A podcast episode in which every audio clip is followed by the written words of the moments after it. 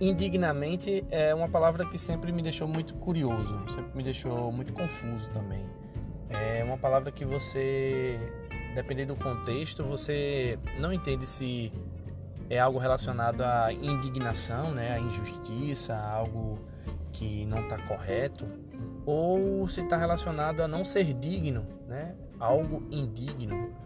É, mas também é uma palavra que você pode reparar aí que tem duas palavras numa só. Mente indigna, né? indignamente. Eu, eu costumo filosofar e fazer algumas brincadeiras assim relacionadas às palavras, ao jogo de palavras. Eu acho isso muito bacana, acho muito interessante.